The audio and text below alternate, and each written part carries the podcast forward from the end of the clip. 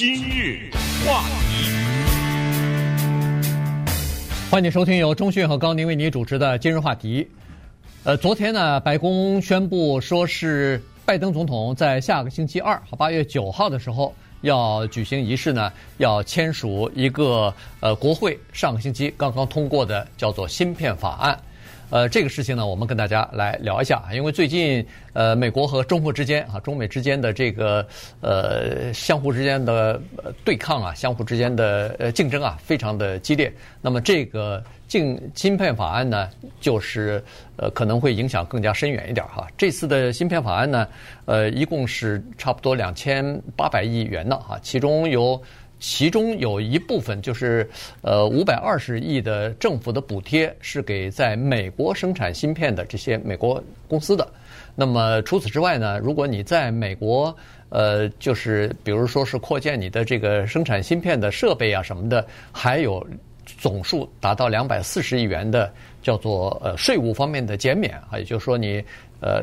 大概高达百分之四十呢，啊，也就是说你投资一百块钱的话，其中四十块钱政府帮你出钱了，你等于是呃在这个报税的时候可以减免呃百分之四十啊，所以这一笔钱加在一起呢，两百四十亿，剩下两千亿呢是分十年的，就是支持美国国内的有关于高科技、先进科技的研发的啊，所以呢这个。法案啊，马上在下个星期二的时候呢，就要签署变成真正的法案了。现在只不过是国会通过的一个提案而已。那这个对中美之间的竞争，尤其是技术方面啊，在这个封锁中国呢，可能是有很大的意义的。来说了半天呢，咱们翻译成白话啊，这个晶片法案等于叫做“二零二五美国制造”。对 对，这个听明白了哈。二零二五，中国制造，这是中国的一个口号，也是中国的一个目标。呃，现在有人说，当时最好别说这个，是 你就做就行了，别说有这么一个说法。但是呢，你可以看出来，政府一个宏大的野心，就是二零二五年的时候呢，中国希望很多东西是中国制造，尤其是高科技的东西。二零二五中国制造可不是指的球鞋，可不是指的那个名牌包哈，指的是这方面的。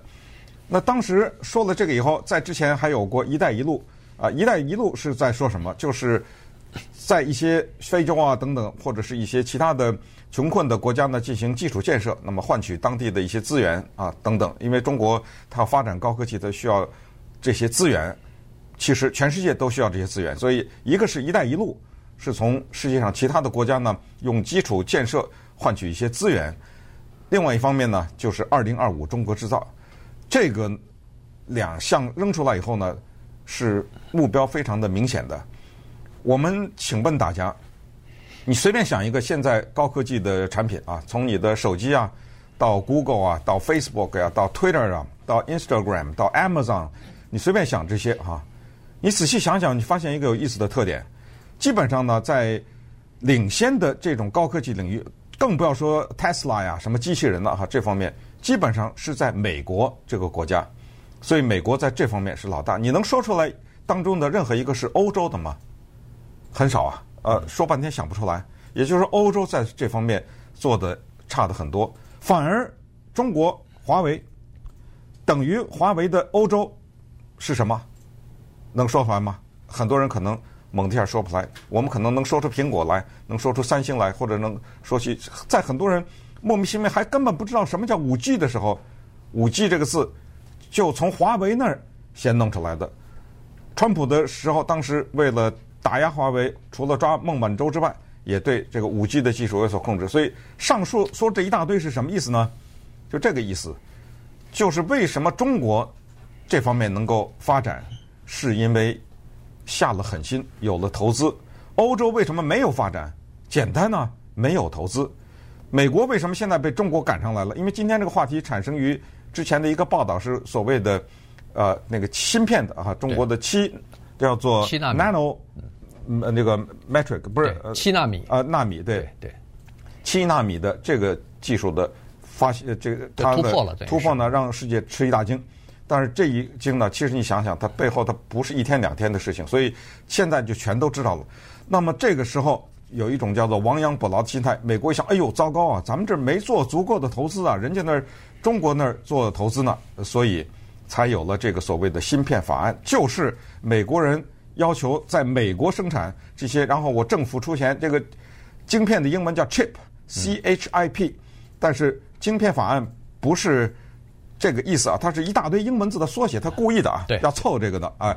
Creating 就是那个 C，Helpful 就是那个 H，Incentives 就是鼓励，就是那个 I，然后是 To produce 就是那个 P，最后是 Semiconductors 半导体。对，所以这一大堆英文字加起来是 Chips，就是这个晶片法案。对，呃，这个是完全等于是等于是美国呃改变了或者修正了他们以前的做法。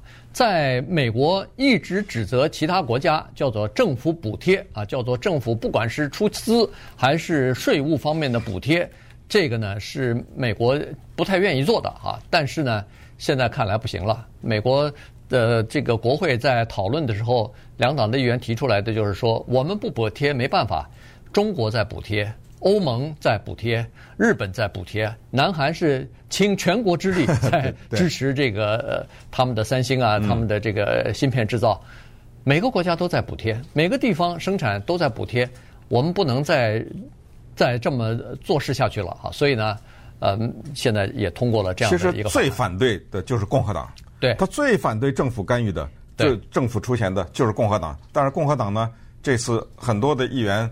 都加入了，都投了，都投二十四个吧，还是几个？呃，对，二十八个还是，反正就他们投了，投了以后还被呃那个 Mitch McConnell 骂嘛，对不对？因为呃 Mitch McConnell 是参议院的少数党里头，他不是反对这个投资啊，他是坚决支持这个的。他之所以骂这些人，只是因为他们说应该是之因为之前的那个 呃法案是拜登推的，另外的一个是环保的还是什么？是呃他觉得是因为拜登要推这个。所以，所以做了一个交换，哎，做一个这个交换，就是我们要不投他这个晶片法，是为了抵抗他那个。嗯，但是很多的共和党人没听，就是去投了。对，这个可能也是受到另外刚刚才说的那个刺激，就是突然呃发现说中国怎么七纳米的也制出来了。嗯，在这个之前，美国的评估是中国别说是七纳米。大概二十八纳米的还没有，还还在那儿有点麻烦呢，可能还制不出来呢。现在居然七纳米都可以生产了，所以这个也是一个等于是一个刺激。所以实际上呢，美国等于是开始学习中国制造二零二五的那个模式了。嗯，他现在也开始做这么一个计划，就是说呃分十年，刚才说的是先进技术的这个呃研发的补贴，然后。芯片是更加早了哈，芯芯片是现在你如果在美国呃建厂也生产的话就可以领。然后他说，为什么这个芯片法案是在围堵中国呢？是这样子的，他在这个法案当中啊，呃，因为要获得共和党的支持呢，他在这个法案当中增加了一个条件啊，这个条件就是说，你要想在美国设厂，要想领取政府的这个芯片补贴和税务减免的话，没关系，你申请可以拿到。但是你必须要保证，在未来的十年里边，你不能在中国设立先进制程，就是芯片先进制程的工厂。如果你已经有了生产设施，在中国已经投资有生产芯片的工厂，那么你未来的十年里边，不可以在这些工厂在增加扩大先进制程的呃容量，好，或者是这个产量，呃，不许再增加了。所以大概是这么一个条款哈。刚才说过了，为什么在欧洲也好，在中国也好，在过去这一段时间，至少是十来二十年，他们没有发展自己的芯片产业呢？首先，这个产业的要求门槛是比较高的啊，这个是要求一定数量和一定质量的这个呃科研人员和生产设施、生产的设备，呃，再加上一些积累的要求。同时呢，这是一个非常烧钱的行业啊，就是说，你要是研发。先进制成的这个芯片的话，这个是这个投资恨不得是以千亿美元来计算的这样的一个投资。那么，在一个理想的国际环境当中呢，至少是二三十年前是这样的一一个理想环境，就是国际分工。呃，我负责，因为因为这个芯片的生产呢，它分好些部分，有芯片的制制造生产，有上游的这个呃设计。然后下面还有测试、封装、呃包装什么的，它有不同的这个国际分工。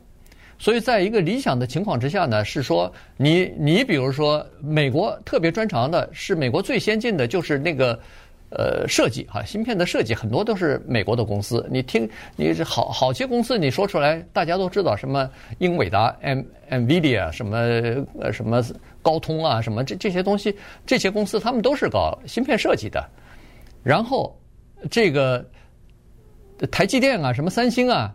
您就注重生产吧，呃，一开始是从这个代工开始的哈，然后就变成这个生产的呃最大的这个地方了，基地了，然后呃测试啊，呃这个分装啊什么的，那是另外的国家可能也比较，中国可能也可以哈，所以当时是这样的分工啊，那那各个国家都认为说我不生产也没关系，在理想的情况之下，我只要出钱就可以买到比我自己研发。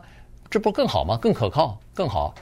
但是没有想到，后来这个苏联解体之后，整个的格局发生一些变化。再加上现在俄乌战争之后的这个国际合作和整个的生产产业的这个供应链的问题和国际方面的分工合作和整个的国际化，现在基本上分崩瓦解了。嗯，庄子说：“一尺之竿，日取其半，万事不竭。”哈，这是一句非常耐人寻味的话。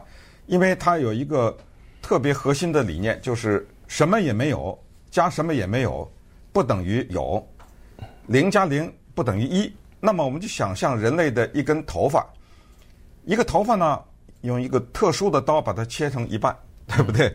然后把那一半扔了，剩一半吧。然后把这一半再切一半，然后再切再切，切多少刀呢？切一万刀吧，还是十万刀啊？呃，反正就是说可以无限分下去，呃、对，应该是无，因这个头发呀，应该尽管我们的大脑想象不出来，但这个头发呢，应该是可以无限分下去的。因为什么呢？你只要想一个道理，就是如果有一天你不能分的话，不就没了吗？嗯。啊，这个头发就是再切一刀就就都没了。那两个没有怎么会等于有呢？那为什么举这个例子呢？就是给大家解释一下什么叫七纳米，因为这个其实是很抽象的一个概念，很多老百姓根本不知道什么叫七纳米、五纳米、一百纳米。七纳米就是人类的头发的一万分之一，就把一根那么细，对不对？把人的一根头发切成一万份的那么细，那这个就是在一种特殊的显微镜下操作的，这不可能。哎，所以这个就是七纳米的技术。那么七纳米的技术是什么意思呢？跟我们生活有什么关系呢？你家有冰箱吗？呃，稍等一会儿，咱们来回答这问题。今日话题，欢迎您继续收听由中讯和高宁为您主持的《今日话题》。这段时间跟大家讲的呢是美国通过的这个芯片法案啊，下个星期二呢，拜登总统就要签署了。那这个呢就变成一个正式的法律了，呃，要实施了哈，要补贴在美国生产芯片的这个这个事情。呃，其实呢是这样子哈，就是说在六十年代、七十年代呢，人们都认为说，呃，一个非常重要的东西呢叫做石油啊，这个石油呢是呃关乎到一个国家的经济发展和一个国家的这个国家安全的。那么现在的石油就是芯片啊，号称是二十一世纪的石油。呃，对，二十一世纪的石油啊，所以你只要想象出来的很多的东西。包括汽车，呃，这个电脑就更不用说了哈，嗯、电手机，然后你呃家里呃冰箱冷气，冰箱冷气，你几乎所有的东西啊，只要是机械的带电子的东西，基本上都有要缺不了这个芯片啊。你什么 iWatch 啊，什么你你说吧，基本上都都是要有的啊。所以，而且这还没有算上我们什么天上飞的这些东西呢，那就更不用说了，从飞机啊，什么卫星啊。呃，实验站呐、太空的东西啊，所有的东西都需要。同时，像我们用的手机的这些呃平台，不管你是四 G 还是五 G，这些呃平台，你凭什么能接收到你的信息啊？你凭什么能接收你的信号啊？这里头用的也都是这个芯片的东西哈、功能。最早的芯片的开发、研究和基基础的这个技术呢，是在美国啊，所以呢。这就有了我们美国什么？为什么叫 Silicon Valley 啊？为什么叫硅谷或者叫西谷啊？就是因为这个集成电路，就是因为这个芯片。就是这个玩意儿，Silicon。对，这个化学元素。对，所以这个就说明了美国在这方面是非常强大的。只不过后来呢，他们不愿意再生生产这个芯片了，所以呢，他们抓住了美国的这个高科技公司呢，大部分都是抓住了芯片的上游，也就是说利润最丰厚，但是要求最高的这部分就是设计和软体，因为你芯片呃生产出来以后，你你要有软体要操作它呀，所以这些东西呢，还是在美国的科技公司的手里边。那生产芯片呃需要一个特殊的设备哈，这个设备叫做光刻机。这个光刻机呢，它可以生产四十纳米的，它可以生产二十八纳米的。现在听说好像最最小的什么三纳米、两纳米的都有了。现在。说是要朝一纳米的方向在在努力哈，我都不知道再下去以后是是什么纳米，或是或者是新一代的这个芯片是不是会产生？就想人的头发分一万份啊，继续想这个，对，沿着这个想。对，那现在就分成两万个或者什么之类的，嗯。对，所以呢，在你看讲这个话题的时候，我跟中迅也在学习，因为我们我们并不是这方面的专家呀。是，但是这个学习是非常的重要。其实。有的一个信息简简单单告诉你就知道，说现在什么前段时间什么车买不到，因为芯片的问题啊，啊，你可以管这个叫晶片，也可以管这个叫芯片，反正就是这么回事儿，chips 啊，就这么一个现在呢是人类要生存必须依赖的这样一个东西，你就这样想吧。那么接下来呢，为什么说中国的一个七纳米弄得全世界啊惊慌的万分呢？是因为两个原因，第一个是没想到啊，没想到来的这么快，以为中国还。有一段时间的。第二个呢，就是当中国有了这个技术的时候，开始出口的时候，它对整个的国际的高科技的影响，它背后的担忧是一个大家都知道的原因，就是中国的这个体制。因为现在有一个说法是说，你看看美国人在干什么，你就吵吧，枪支啊、堕胎呀、啊、环，你不就在这吵吧啊？你看看中国在干什么，中国。他的这一个社会的分裂呀，没有像美国这么的极端啊，没有这么的不共戴天。呃，他们就在这儿闷着头去研发这个东西，呃，政府就闷着头去投资。你们炒啊，继续炒啊，呃，我在这儿弄这个。那么接下来问题就是说，这个政府当然在整体的西方的认知当中是一个集权的政府。那么他们要思考的问题很多，很复杂的两个比较大的，一个就是。如果中国是一个两党制，是一个民主的制度，或者甚至是一个多党制，会不会有这么快的在科技和经济方面的发展？现在有一派说法是不会。正是中国有这个独特的，咱们可以说叫做中国特色的社会主义，就是在政治、在言论、在各方面保持高度的集权，然后全力的投资发展，才会有这个结果呢？是不是有这么一个说？有一些人认为是。如果你把它搞成民主的话，不行了，那就跟美国似的，那么就大量时间花在吵架上面去了，或者民众开始左派、右派啊、自由派、保守派的这种分裂，这是一个。再一个就是，你知道，所有的人心里都清楚，就像我们都清楚，伊朗的原子弹是早晚的早晚的事儿是一样。嗯，就是中国在这方面的突破，不是二零零二年，就是二零零三，或者就是那个理想的二零二五，这是。早晚的事儿，那么现在美国和西方的努力只是让它晚一点儿，嗯，因为这个国家它在他们认为啊对世界造成的种种的威胁，所以我们让它晚一点，所以我们要进行脱钩。那么这个就是为什么有一些共和党人不顾本党的一些劝告，毅然的加入到了民主党的行业，违反了他们一贯的理念，就是不许政府干预。私人企业这种干预，甚至包括包括帮助，都不行啊！这个就是让这个自由的市场经济让它自由的运作，谁有本事谁活下来。但是现在这一大关被共和党给迈过去了，这一步就他们终于认输了，在这个上面认了，不行了，再不认不行了。所以这个就是现在这件事情让美国紧张的最核心的原因就在这儿。对，呃。大部分的人或者是国家对中国感到紧张，或者是感到这个警惕的呢，就是说中国的这个制造业呢比较全面啊，而且也比较比较庞大。中国从零到一的这方面呢，还是还是有点落后啊，就是从无到有的这一段呢比较落后。又是我们说的所谓创造力了，对，创造力、创新的这个呃从无到有哈，这个研发新的东西。比呃，当然现在有进步啊，但是还是属于比美国什么的还是有点落后。但是从一到十啊，中国是非常快的，就说从模仿然后再改进这方面很快。中国只要是掌握了一个技术，它可以把这个东西做到极致，然后在这个行业里边。呃，恨不得就把所有其他的人对手都打败啊！他可以做到这样的情况。所以你刚才说的那个七纳米，中国并没有对外宣布说它能生产七纳米，是美国的一家公司进行逆向的推导，他们就买了中国出口的一个挖矿用的呃这个电脑，结果突然发现，哎，里边使用的这个呃芯片怎么是七纳米的？然后再再一看，哎呦，真的呀，是七纳米的。当然，这个技术就是刚才所说的，它是在那个台积电的七纳米的技术技术基础之上进行了一些可能是修改吧。我我还是我我们还是不太懂这个具体的东西，但是是从那个模型或者雏形当中，呃，这个又加了一点东西，做做了一点这个改变，所以就把它。的性能提高了，或者是十十四纳米就变成七纳米的这个呃真正的能力。因为最最让人吓到的是二零二零年啊，这才两年多以前吧？对，中国连四十纳米都没有啊！是，你知道吗？从连四十纳米都生产不出来，嘣的一下到七，这个不是在正常的情况，不是两年能完成的事情，对不对？而且好像在这个芯片界里边，这个十四纳米算是一个分水岭。